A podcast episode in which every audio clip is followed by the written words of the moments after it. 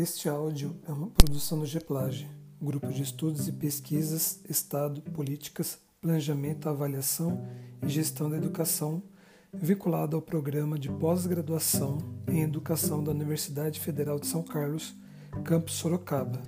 Voz de Tiago de Mello Martins. Título: Didática no Ensino Superior Estratégias de Ensino Adequadas à Arte de Ensinar. Autor Júlio Fernando da Silva, publicado em Educação por Escrito, Porto Alegre, 2018. Resumo: Esse estudo tem por objetivo descrever as principais estratégias de ensino adequadas à didática do ensino superior. Mediante a pesquisa bibliográfica, apura-se a presença de 14 estratégias de ensino aplicáveis ao âmbito das universidades. Aula expositiva, perguntas e respostas, estudo dirigido, fichas didáticas, método de solução de problemas, método de projetos, trabalho em grupo, estudo em loco, jogos, dramatização, seminário, debate, método da descoberta e unidades didáticas. Ademais, propõe-se a classificação dessas estratégias em três categorias individuais, coletivas e mistas. Por fim, sugere-se o uso de duas ou mais estratégias de ensino, tendo como base a associação de quatro elementos didáticos: planejamento, organização de conteúdos, estratégias de ensino e avaliação.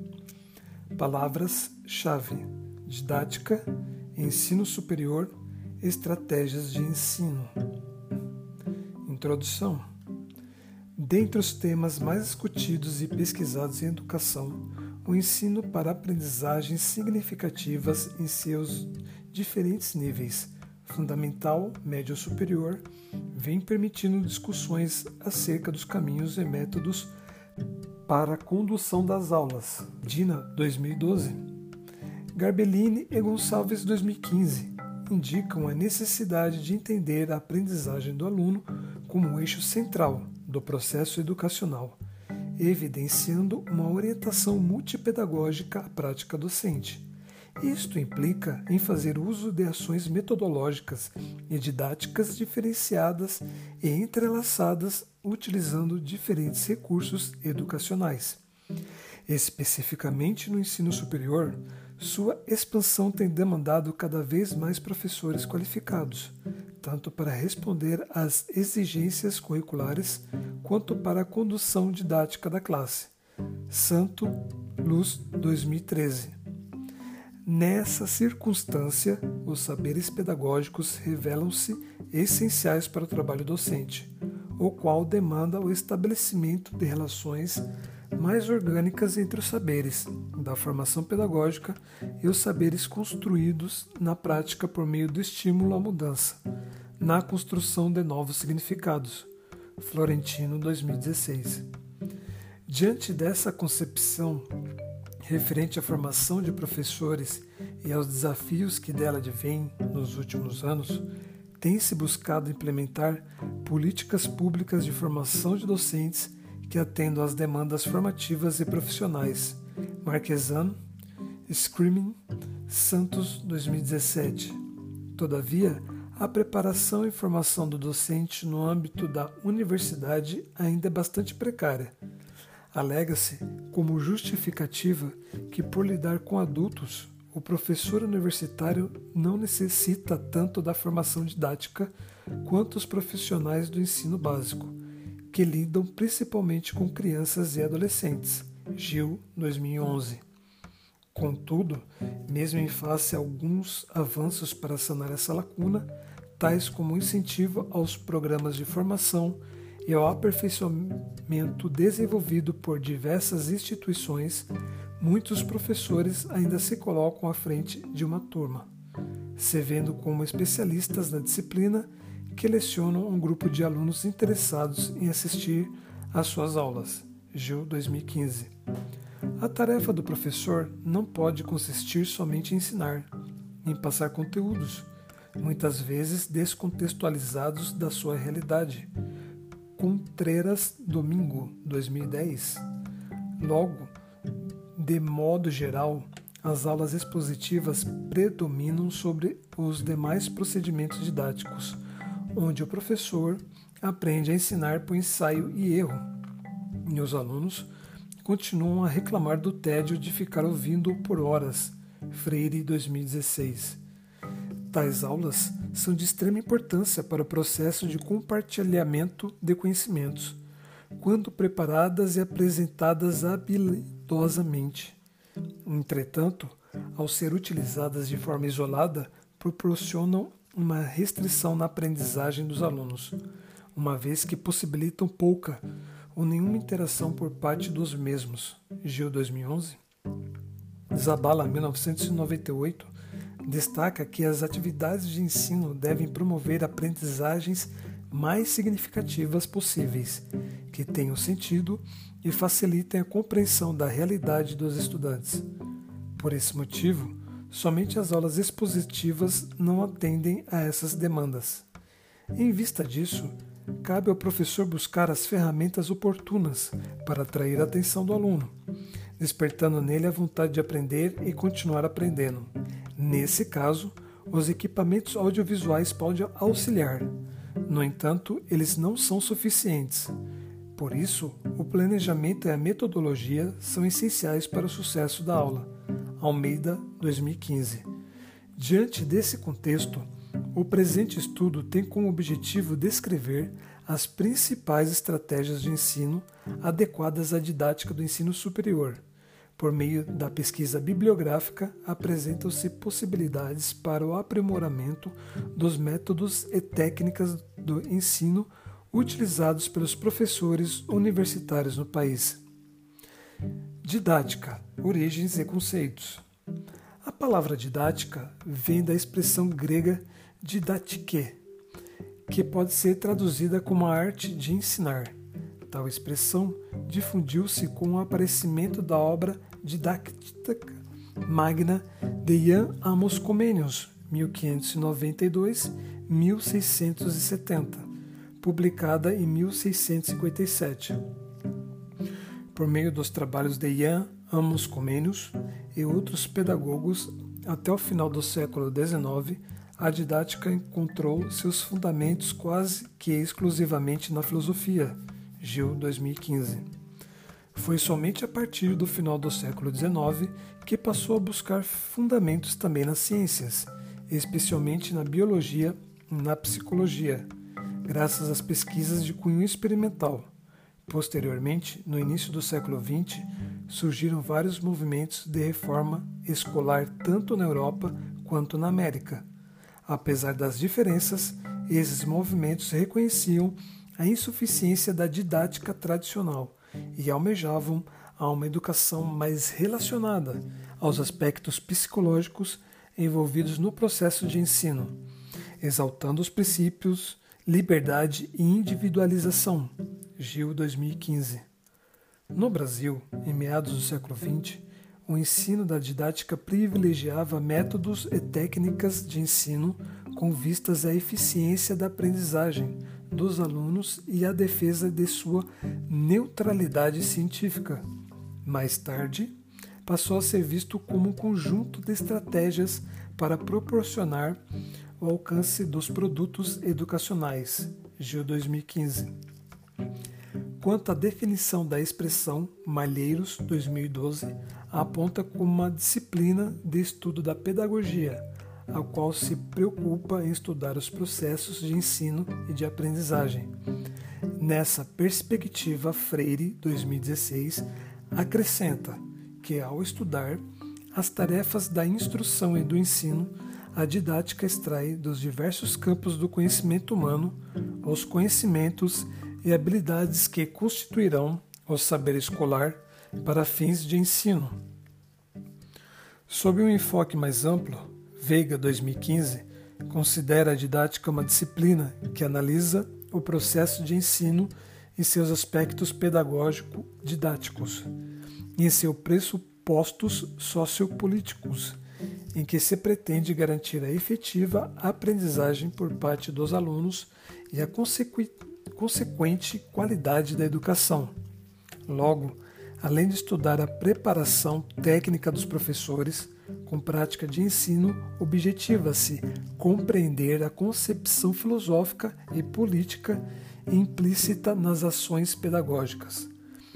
Corroborando Libânio 2013, afirma que o papel da didática é transformar os interesses sociais e políticos em objetivos de ensino, escolhendo técnicas e conteúdos conforme o interesse e a capacidade mental dos alunos. Portanto, ela preconiza pensar naquele que receberá o ensino, o aluno, e preparar o professor a pensar nas necessidades dos alunos e organizar o ensino a partir deles. Franco 2013. A preocupação científica com a constituição e organização da didática deu-se inicialmente no âmbito do ensino primário estendendo-se para a esfera do ensino médio. Foi somente na segunda metade do século XX que esta preocupação atingiu o ensino superior, tornando explícita a necessidade de aprender a ensinar. Rodrigues Moura, Testa, 2011. Desse modo, a próxima sessão será designada a discussão da didática no ensino superior. Didática no ensino superior. A questão da didática no ensino superior é uma discussão delicada que merece cuidado, pois é onde menos se verifica menor diversidade na relação às práticas pedagógicas. Ferreira 2010, Gil 2015. Segundo Gil 2015, esse campo tem progredido com novos conceitos e métodos, onde o estudante visto anteriormente como sujeito passivo é hoje substituído pelo sujeito ativo da aprendizagem, entrelaçando o que lhe é transmitido com o que ele próprio procura. Com isto, o ensino passa a ser mais do que a transmissão de conhecimento. Entretanto, grande maioria dos professores universitários ainda vê o ensino como transmissão de conhecimento por meio de aulas expositivas e ou atitudes conservadoras. Por esse motivo, tendem a se ver como especialistas na disciplina que lecionam a um grupo de alunos interessados em assistir às suas aulas, e os saberes pedagógicos fica a sabor dos dotes naturais de cada professor. Lamentavelmente, nem todos os professores universitários recebem preparação pedagógica específica ou suficiente. Ao longo de sua vida profissional, ocasionalmente, eles têm a oportunidade de participar em cursos e seminários sobre métodos de ensino e avaliação da aprendizagem. Diante disso, as preocupações básicas em sala são: em que medida determinado aprendizado poderá ser significativa para eles?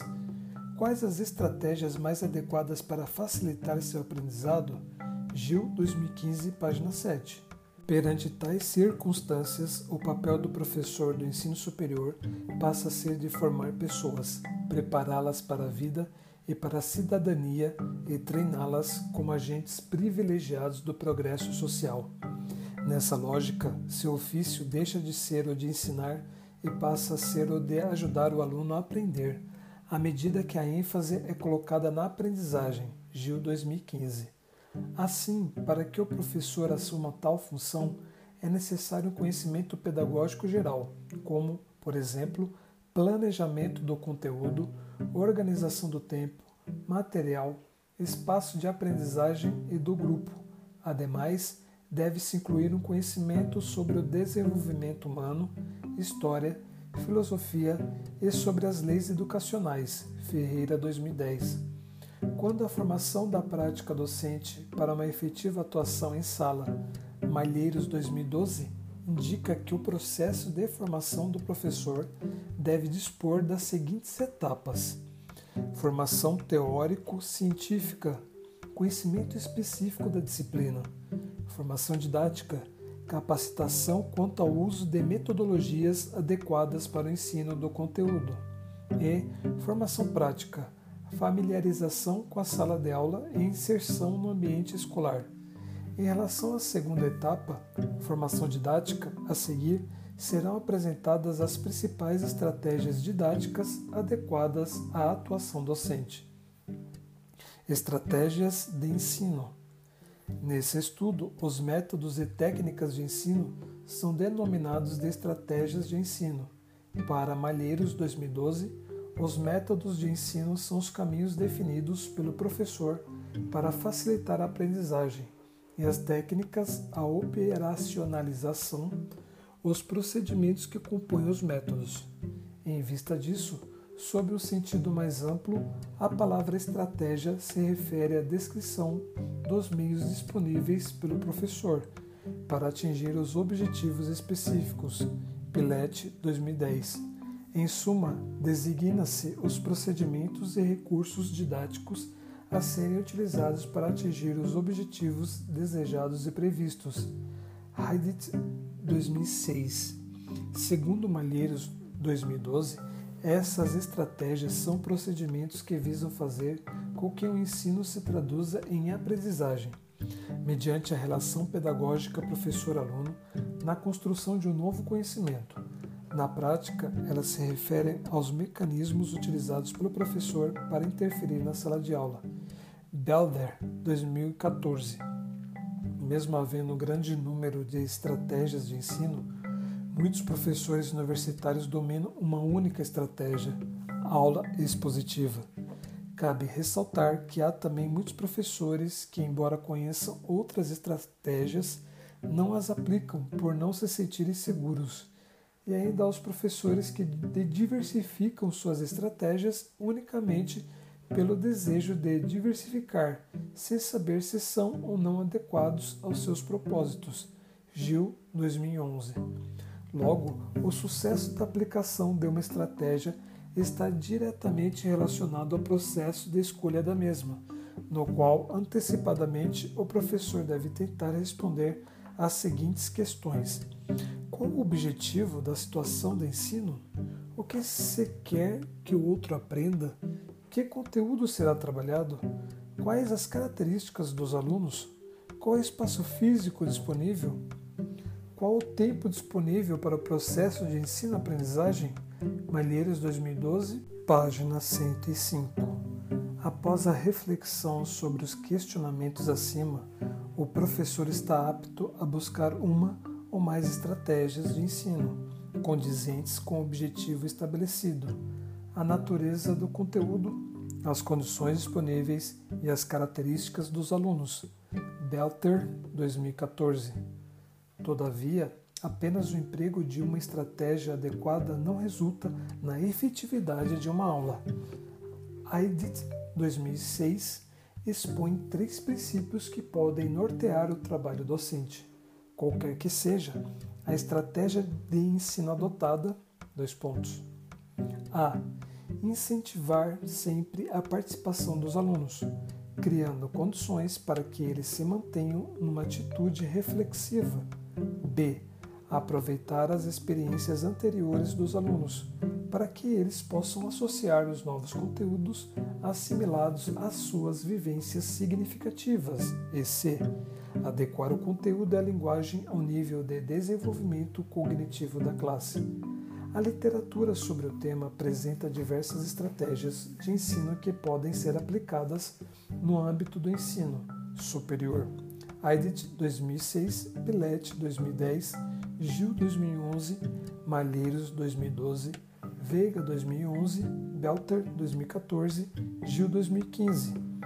Conforme mostra a figura 1, essas estratégias podem ser classificadas em três categorias: segundo o parâmetro de envolvimento e relação dos alunos, métodos e técnicas individuais, aula expositiva, perguntas e respostas, estudo dirigido e fichas didáticas, métodos e técnicas coletivas, método de solução de problemas, método de projetos, trabalho em grupo, estudo em loco, jogos, dramatização, seminário e debate, métodos e técnicas mistas método da descoberta e unidades didáticas. Tendo em vista uma melhor compreensão de tais estratégias de ensino, nas próximas sessões as mesmas serão caracterizadas separadamente. Aula expositiva. Apesar do advento das novas tecnologias de comunicação aplicadas à educação, as aulas expositivas continuam sendo a técnica mais tradicional, a mais popular e a mais usada pelo professor universitário no país.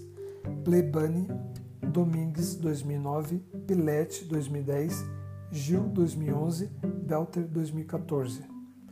Lohmann 2007 aponta que mesmo sendo planejadas de forma menos elaborada, nada impede que tais aulas sejam satisfatórias para os alunos quando são preparadas e apresentadas com habilidade. Sendo assim, de um lado, essa técnica pode possibilitar a adaptação a diversos públicos, a oportunidade de introdução de qualquer assunto, ou favorecimento do controle em relação ao conteúdo, entre outras vantagens. Por outro, pode não favorecer a recepção de feedback estimula a passividade dos estudantes e seu sucesso depende das habilidades do professor. Gil 2011. Destarte, cabe ao professor minimizar o emprego isolado dessa técnica e, quando utilizá-la, dispor de diferentes habilidades de comunicação e exposição, tais como a.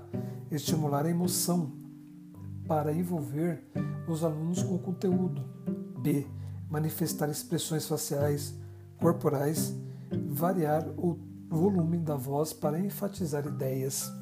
C. Combinar a exposição com a demonstração e ilustrações, simuladores e modelos. Exposição-demonstração. D. Exposição provocativa por meio do estímulo à reflexão. E. e combinar a exposição com discussão encorajando os estudantes a expressar e discutir seus pontos de vista. Lohmann, 2007, Gil, 2015. Perguntas e respostas. A técnica de perguntas e respostas é uma alternativa para enriquecer a aula expositiva. Ela consiste em o professor dirigir perguntas aos alunos sobre qual que estudaram, estimulando a participação da turma, sem fazer julgamentos ou atribuições de notas. Pilete 2010. O uso dessa técnica pressupõe quatro procedimentos: a. Apresentação do tema e indicação da fonte para leitura. B. Estudo do tema em sala, individual ou em grupo, enquanto o professor organiza o roteiro de questões. C. Elaboração das perguntas, esperando que um voluntário se apresente, ou, caso contrário, indicando um aluno para responder. Em seguida, se a turma concordar ou não com a resposta, incentiva-se a participação de outros alunos para discutir a mesma questão. E D, ao final, o professor faz uma apreciação sobre os trabalhos. Pilete 2010. Logo, a técnica descrita apresenta-se como um complemento às aulas expositivas. Contudo, o seu uso rotineiro pode desfavorecer o processo de aprendizagem esgotando a vontade de participar e inibindo a cooperação dos estudantes na atividade. Estudo dirigido. A técnica do estudo dirigido se fundamenta no princípio didático de que o professor não ensina, mas sim ajuda o aluno a aprender. LET 2010. Desse modo, essa técnica consiste em fazer o aluno estudar um assunto a partir de um roteiro elaborado pelo professor. Este roteiro estabelece a extensão e a profundidade do estudo. Heidet, 2006. Os procedimentos para elaboração e aplicação dessa técnica são escolha de um texto simples e abrangente, elaboração de questões que não exijam a mera repetição do texto, sendo capazes de estimular a capacidade de análise, síntese, interpretação e avaliação dos estudantes e assistência do professor nas fases de execução e avaliação da atividade. Pilete 2010. Desse modo, o estudo dirigido se baseia no pressuposto de que a aprendizagem efetiva exige a atividade mental do aluno.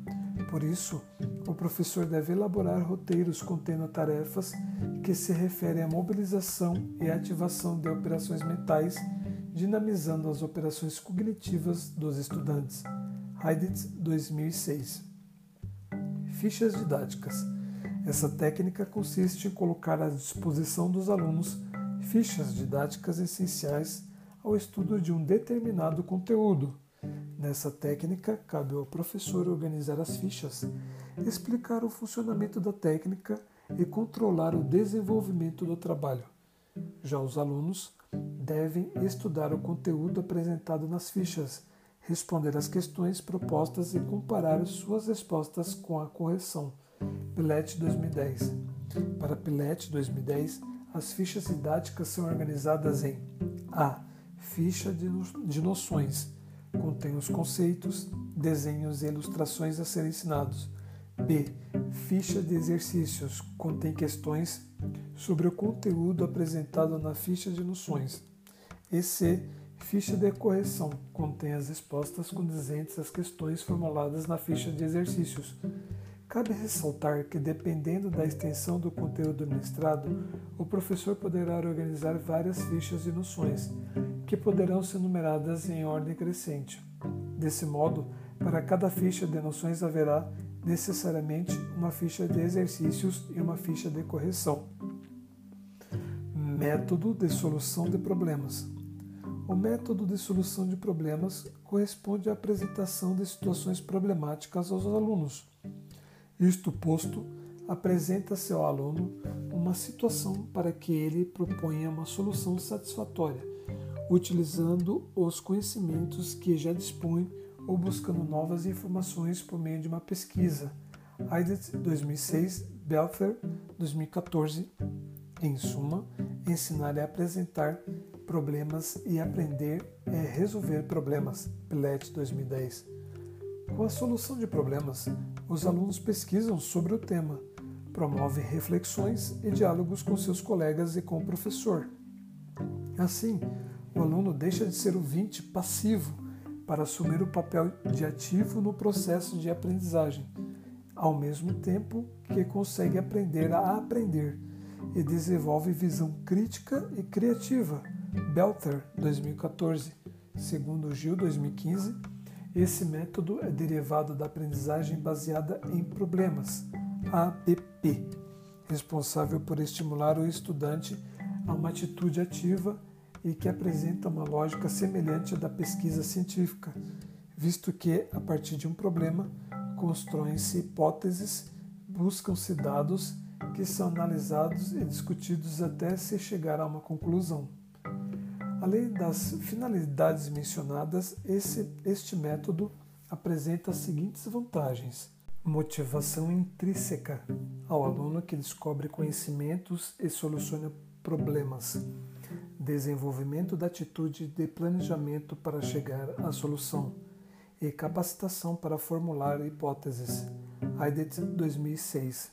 A respeito dos procedimentos que o professor deve realizar, destacam-se a seleção de um problema satisfatório, a explicação do funcionamento do método e, por fim, a orientação e a avaliação das atividades, PILET 2010.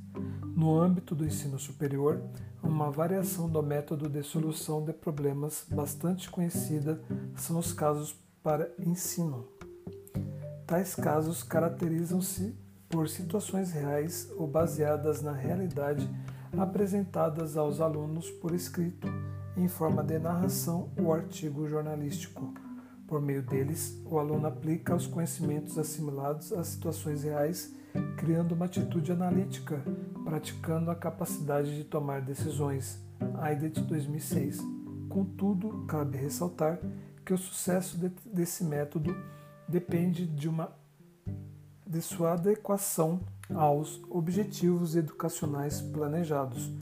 Logo, é essencial que o professor selecione o tipo de caso que se adapta melhor à situação de ensino-aprendizagem em que estão. Lourenço Magalhães, 2014. Método de projetos.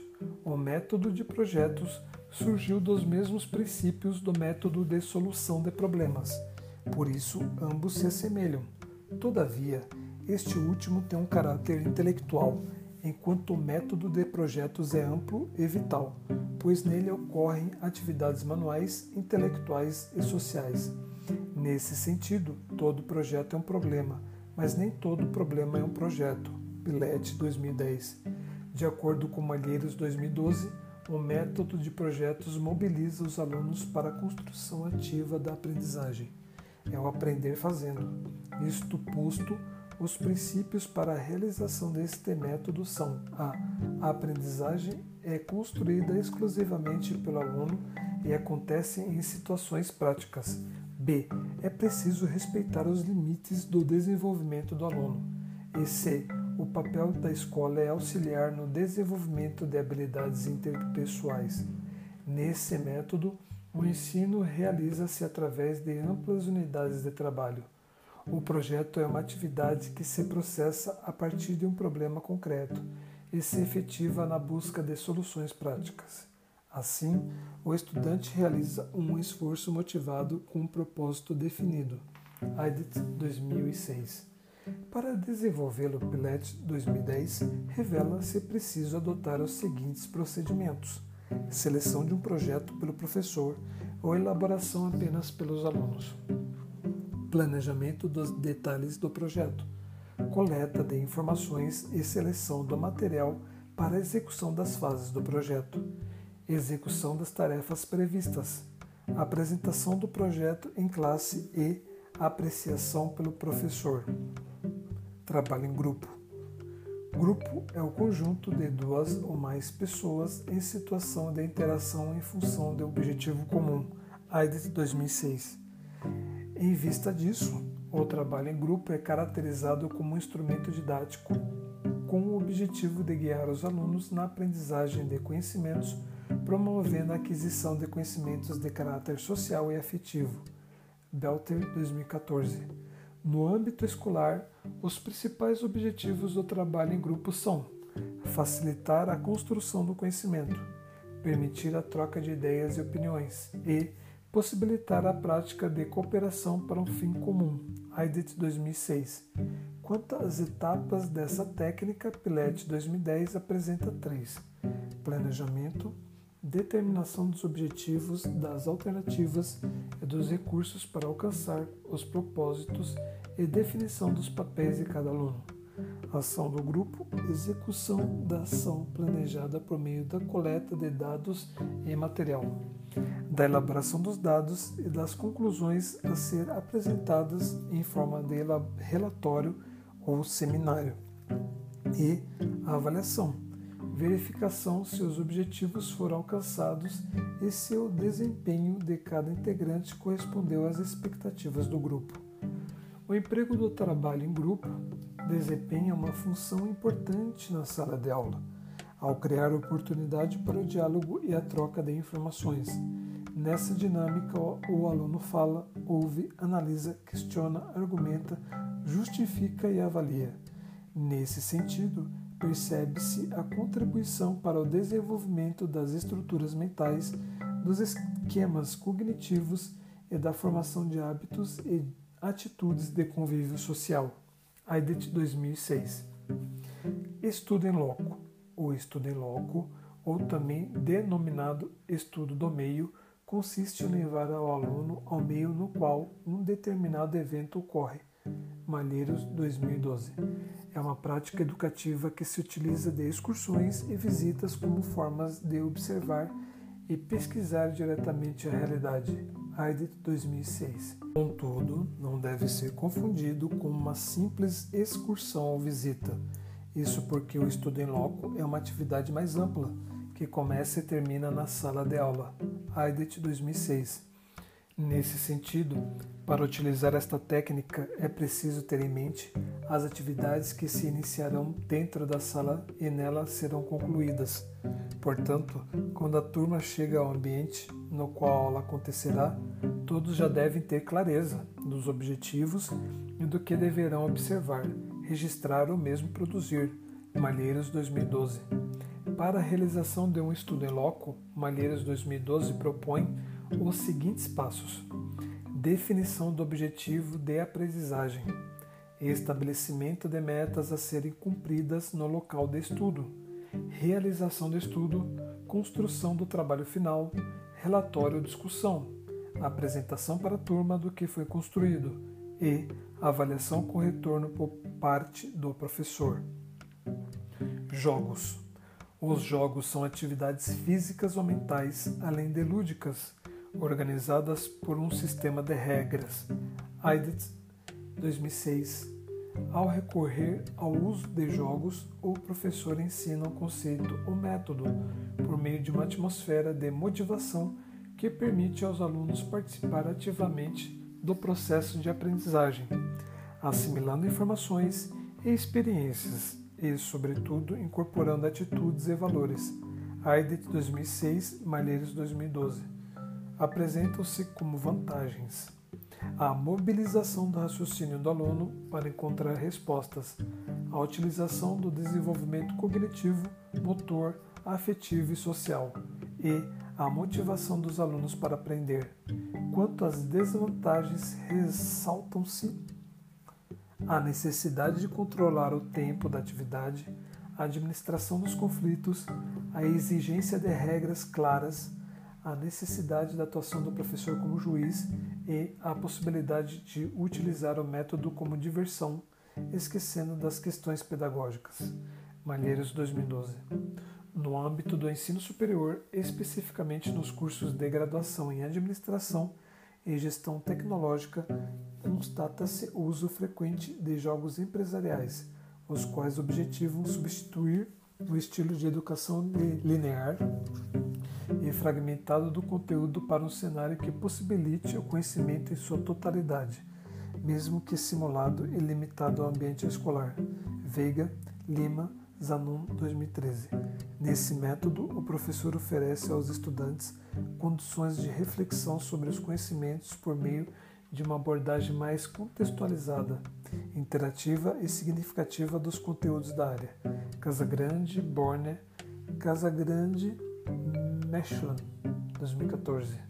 Por fim, salientam-se algumas habilidades que professor deve dispor ao fazer o uso de jogos, tais como solução de conflitos, controle de emoções e associação de conteúdo a questões do jogo.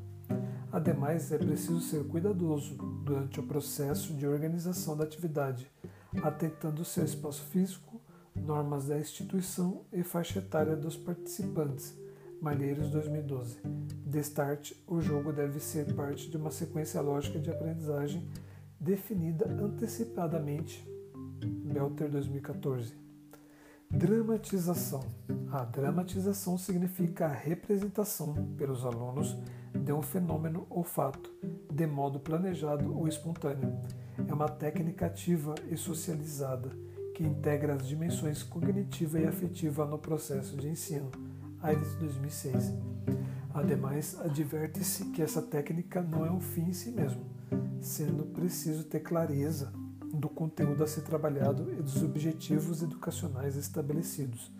Assim, ela se torna uma representação de uma situação real de forma controlada. Malheiros 2012. Ao fazer uso dessa técnica, o professor precisa ter total entendimento a respeito do grupo com o qual está lidando pois grupos muito tímidos podem se sentir intimidados e grupos muito agitados podem não conseguir se concentrar da forma necessária. Malheiros 2012. Portanto, cabe ao professor tomar alguns cuidados, principalmente com alunos que não sabem lidar com conflitos e situações grupais, devido ao intenso envolvimento emocional que a atividade acarreta. AIDET 2006. Nas universidades, essa estratégia de ensino é comumente empregada em cursos de graduação da área de saúde, tais como enfermagem, farmácia e fisioterapia, onde os alunos ensinam fatos relacionados ao atendimento a pacientes e às práticas de primeiros socorros. Quanto ao desenvolvimento, a 2006 menciona três fases para a efetivação de uma dramatização: caracterização da situação, definição dos objetivos da atividade, escolha dos personagens e papéis que serão desempenhados, representação, apresentação de fato, livre de censura, a exploração e descoberta são encorajadas, e discussão, análise da situação dramatizada e do tema abordado. Seminário. A palavra seminário pode ter dois significados, um amplo e um restrito no sentido amplo, configura congressos científicos, tecnológicos ou culturais. nos quais especialistas e participantes discutem sobre os temas propostos. Já no sentido restrito, seminário significa uma técnica de ensino, que consiste em discussões guiadas pelos alunos e professores em sala de aula. Veiga 2011. Nesse estudo, o significado que interessa é o restrito, que entende o seminário como uma técnica de ensino. Seu emprego é altamente recomendável quando se quer que os alunos atuem de forma autônoma com um novo conhecimento, pois assim os alunos terão a possibilidade de assumir o papel do professor ministrando uma aula para a turma. Além disso, ao favorecer uma relação entre ensino e pesquisa, os seminários têm sido utilizados em quase todos os níveis de ensino, desde o fundamental até as pós-graduações. Malheiros 2012. Belter, 2014, revela que os seminários podem ser divididos em três etapas: preparação e planejamento, seleção dos temas e explicação pelo professor dos objetivos a serem alcançados com a atividade. Execução, pesquisa dos alunos e posterior apresentação de suas ideias e conclusões sobre os temas determinados, em que o professor acompanha todo o desenrolar da aula seminário. E avaliação, análise e julgamento da pesquisa realizada e do desempenho dos alunos. Em resumo, a de 2006 ratifica a contribuição do seminário para o desenvolvimento do espírito de pesquisa, levando o aluno a coletar material para análise e interpretação, fazendo com que ele estruture as informações coletadas para posterior exposição e transmissão. No entanto, essa técnica deve ser desenvolvida com cuidado pelos professores, para evitar que se transforme em aulas expositivas realizadas pelos alunos, provocando uma descontinuidade das discussões sobre os temas, bem como discussões superficiais. Belter 2014. Debate é caracterizado como uma troca de ideias entre duas ou mais pessoas sobre um determinado conteúdo.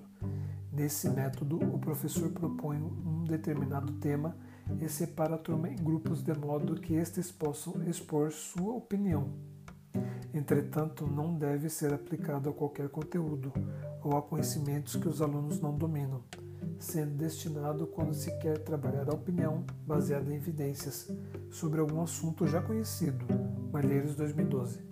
Segundo Gil, 2015, o debate pode funcionar como um dos métodos de ensino mais eficazes capaz de proporcionar aos alunos altos níveis de satisfação. Porém, sua qualidade depende da maneira como é preparado e também da competência do professor, pois conduzir uma boa discussão exige não apenas habilidades comunicativas, mas também o um exercício da liderança. Dessa forma, para seu funcionamento é preciso, no mínimo, dois atores envolvidos: o moderador responsável por estabelecer as regras e mediar os conflitos, e os debatedores, pessoas que discutem o tema proposto. Normalmente, na sala de aula, o moderador é o professor e os debatedores são os alunos ou os grupos de alunos. Malheiros 2012. Muitos professores já empregam esse método em suas aulas no campo do ensino superior, principalmente nos cursos de graduação em Direito onde o estudante tem a oportunidade de conviver com opiniões divergentes e, ao mesmo tempo, desenvolver seu senso crítico em relação à legislação do país. Método da descoberta consiste em propor uma situação de experiência e observação para que os alunos elaborem por si só e levantem princípios utilizando o raciocínio indutivo. Assim, valoriza-se a experiência concreta do estudante e enfatiza a necessidade de ensino para a descoberta de problemas. Aidet 2006. O professor nesse método não transmite os conceitos e princípios de forma pronta e explícita como nos métodos tradicionais.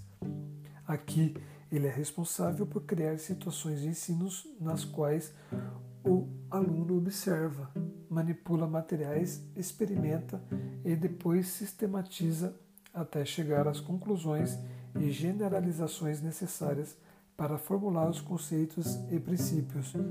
Ademais, esta forma de aprender conteúdos específicos por meio da descoberta aprendizagem por descoberta ajuda o aluno a desenvolver habilidades cognitivas como a de propor, selecionar e comprovar hipóteses, identificar as conclusões, raciocinar dedutiva e indutivamente e a de solucionar problemas, isto é, aprender a descobrir. AIDET 2006 Unidades didáticas. Este método consiste em organizar e desenvolver o ensino através de unidades amplas de conhecimento, integrando os conteúdos de uma mesma disciplina ou de várias disciplinas curriculares.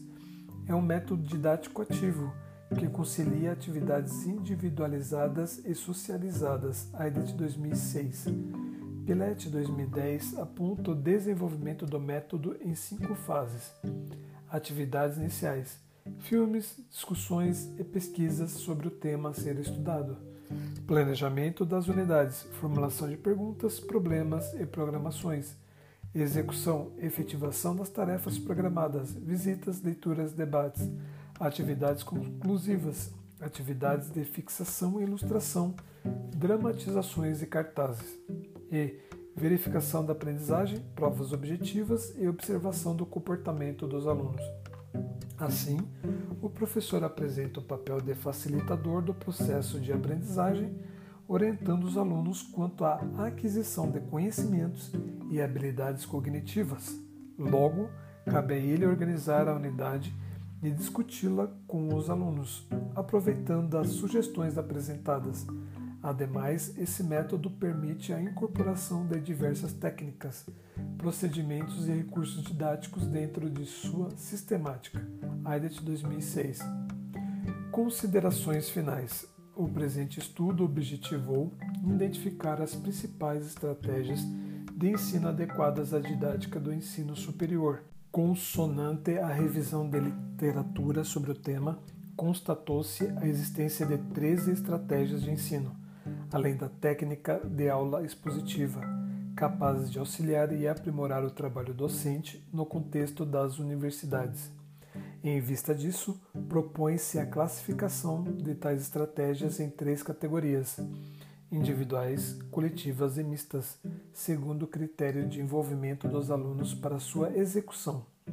A primeira categoria, métodos e técnicas individuais, se refere ao atendimento individualizado do estudante, ou seja, a aprendizagem se realiza ao ritmo de cada aluno, tais como aula expositiva, perguntas e respostas, estudo dirigido e fichas didáticas. A categoria relativa aos métodos e técnicas coletivas valoriza a interação social, onde os alunos aprendem uns com os outros, destacando-se método de solução de problemas, método de projetos, trabalho em grupo, estudo em loco, jogos, dramatização, seminário e debate. Por fim, os métodos e técnicas mistas concernem a combinação de atividades individuais e coletivas, alternando os aspectos particulares e sociais, tais como método da descoberta e unidades didáticas.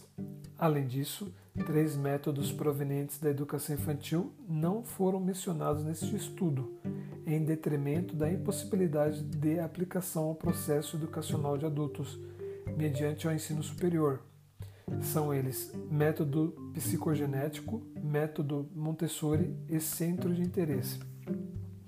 No âmbito do ensino superior, em que as aulas expositivas prevalecem sobre os demais métodos e técnicas de ensino pela maioria dos professores, Plebani, Domingues 2009 e 2015, expõe-se por meio deste estudo alternativas pedagógicas para restabelecer uma aprendizagem mais efetiva, substituindo as atividades de repetição e memorização de conteúdos por tarefas que exijam dos alunos a execução de operações mentais.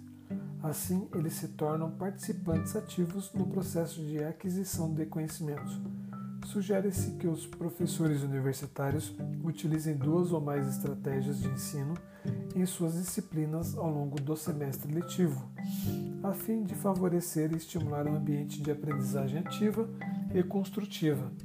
Todavia, a escolha ou a combinação dessas estratégias de ensino devem se adequar, sobretudo, aos objetivos educacionais definidos, às características do conhecimento a ser ensinado e às informações sobre os alunos, bem como ao tempo, recurso e estrutura disponíveis. Em suma, cabe ressaltar que a escolha, a combinação e a aplicação dos métodos e das técnicas de ensino no decurso das aulas, por si só, não garantem uma aprendizagem eficaz. De fato, o sucesso do processo ensino-aprendizagem depende da associação de quatro elementos didáticos, sendo eles planejamento e fixação dos objetivos educacionais, definição e organização de conteúdos, escolha das estratégias de ensino e processo de avaliação. Assim, diversos autores indicam o trajeto que o docente deve percorrer por meio desses elementos antes de iniciar a prática diária de sala de aula, a fim de aperfeiçoar sua postura pedagógica e facilitar o processo eficaz de construção do conhecimento. Aidet 2006, Ferreira 2010, Pilete 2010, Gil 2011, Rodrigues, Moura, Testa 2011, Liblick 2012, Malheiros 2012, Belter 2014, Gil 2015, Freire 2016. Por fim, para pesquisas futuras, propõe-se a investigação empírica da combinação das estratégias de ensino identificadas nesse estudo em diferentes cursos de nível superior, com o propósito de revelar a aplicação da associação de tais estratégias na realidade das universidades. Referências: Almeida HMD. A didática no ensino superior, práticas e desafios. Revista Estação Científica, volume 14, número 12, página de 1 a 8, 2015. Belter, J. Org, Didática 1, São Paulo, Person Education do Brasil, 2014. Casa Grande, M. DH. Bórnia, A.C. Casa Grande, J. L. Mecham, PJV. Jogos de empresas no ensino da contabilidade tributária, contabilidade vista e revista, volume 25, número 1, página 34 58, 2014. Contreras Domingo, J. Ser e saber la formación didática del professorado. Revista Interuniversitária de Formação de Professorado. Zaragoza, volume 68, número 8, páginas de 61 a 81, 2010. Ferreira, VS, As especificidades da docência no ensino superior, Revista Diálogo Educacional, volume 10, número 29, páginas 85 a 99, 2010. Florentino, J.A. A formação continuada e os desafios à reconstrução da profissionalidade Educação por Escrito, Porto Alegre, volume 7, número 1, páginas de 74 a 87, 2016. Franco, M.A.S. Didática, uma esperança para as dificuldades pedagógicas do ensino superior, Praxis Educacional, volume 9, número 15, páginas de 147 a 166, 2013. Freire, R.A. A didática no ensino superior, são Paulo, Sengage, 2016. Garbellini, V.M. Gonçalves, E. Habilidades e competências docente no ambiente virtual de aprendizagem. Educação por escrito.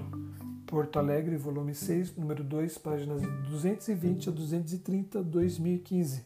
Gil. A.C. Didática do Ensino Superior. São Paulo, Atlas 2015, e-book. Gil A.C. Metodologia do Ensino Superior. Quarta edição, São Paulo, Atlas 2011. Haidit R.C.C. Curso de Didática Geral, São Paulo, Ática 2006. Libânio J.C. Didática, segunda edição, São Paulo, Cortez 2013, Liblick A.M.P. Aprender Didática, Ensinar Didática, Curitiba, Intersaberes 2012, Lourenço.c.d.s, Magalhães, T.f.a, a sala de aula e as empresas, análise da produção e da utilização de casos para ensino em administração. Administração, Ensino e Pesquisa, volume 15, número 1, páginas de 11 a 42, 2014. Lohmann J. Dominando as técnicas de ensino. Tradução H.O. Avricher. São Paulo, Atlas 2007. Malheiros, B.T. Didática Geral, Rio de Janeiro, LTC 2012. Marquesan, F.F. Screaming G. Santos E.A.G. Aprendizagem da docência na formação inicial de professores. Contribuições do PIB de Pedagogia. Educação por escrito, Porto Alegre, volume 8, número 1, páginas de 112 a 128, 2017. Medina, A.M.C. Didática Recreativa Matemática. Ensino e Aprendizagem em uma Escola da Comunidade. Revista Contemporânea de Educação, volume 7, número 14, páginas 422 a 439, 2012. Pilete C, Didática Geral, 20, 24, edição São Paulo, Ática, 2010. Plebani S, Domingues M.J.C.S. A utilização dos métodos de ensino, uma análise em um curso de administração Revista Angrade, volume 10, número 2, páginas 53 a 72, 2009. Rodrigues, L.P. Moura, L.S. Testa e o tradicional e o moderno Quanta Didática no Ensino Superior, revista científica do ITPAC, volume 4, número 3, páginas de 1 a 9, 2011. Santo E do E, Luz, L.C.S. da Didática no Ensino Superior, Perspectivas e Desafios, Saberes, Revista Interdisciplinar de Filosofia e Educação, volume 1, número 8, páginas 58 a 73, 2013. Veiga, C.H.A. Lima, J.M. Zanon, L.B. Feira de Negócios Internacionais, uma proposta de jogos de empresas vivenciais em aula. Internext, Revista Eletrônica de Negócios Internacionais da SPM. Volume 8, número 3, páginas 127 a 144, 2013. Veiga I.P.A. A prática pedagógica do professor de didática. Campinas Papiros 2015, e-book. Veiga I.P.A. O seminário como técnica de ensino socializado. Em Veiga I.P.A. org. Técnicas de ensino. Por que não? Edição 21. Campinas, Papiros, 2011, capítulo 6, páginas 107 a 120. Zabala A. A prática educativa Como ensinar. Tradução de Hernani F da F. Rosa, Porto Alegre, ArtMed, 1998.